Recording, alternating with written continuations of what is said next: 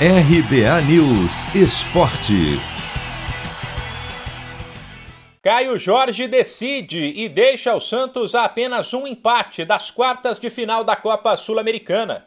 Ontem, o garoto de 19 anos voltou ao time titular depois de se recuperar de um desgaste. Aproveitou o rebote do goleiro num lance de bastante oportunismo e marcou o único gol da vitória do Peixe em casa por 1 a 0 sobre o Independiente da Argentina, no duelo de ida das oitavas.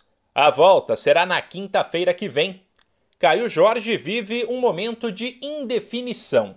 O contrato dele com o Santos termina no fim do ano, não deve ser renovado e ele está livre para assinar um pré-contrato com outro clube.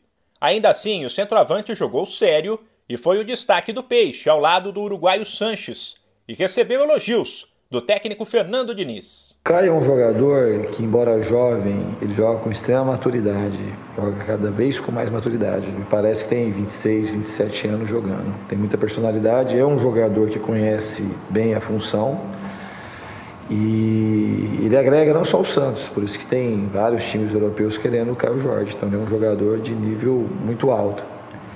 O Marcos Guilherme, quando jogou na função, foi super importante, jogou super bem também. E, mas é importante ter a volta do Caio, que é um jogador que, que acaba, além de conhecer a função, está num nível de confiança bastante elevado. Apesar da vitória, teve torcedor que ficou frustrado com o resultado.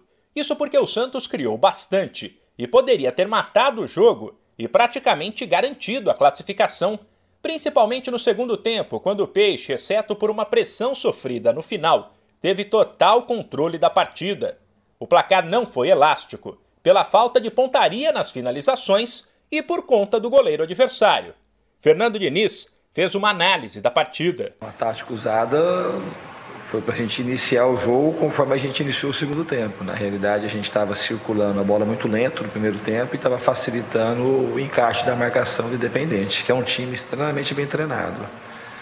Um time que está fazendo uma grande competição, que nos campeonatos locais também está indo super bem. Embora eles tivessem um tempo parado, eles se prepararam aí 15, 20 dias só para esse jogo, então eles estavam com muita energia física e é um time muito difícil de ser batido.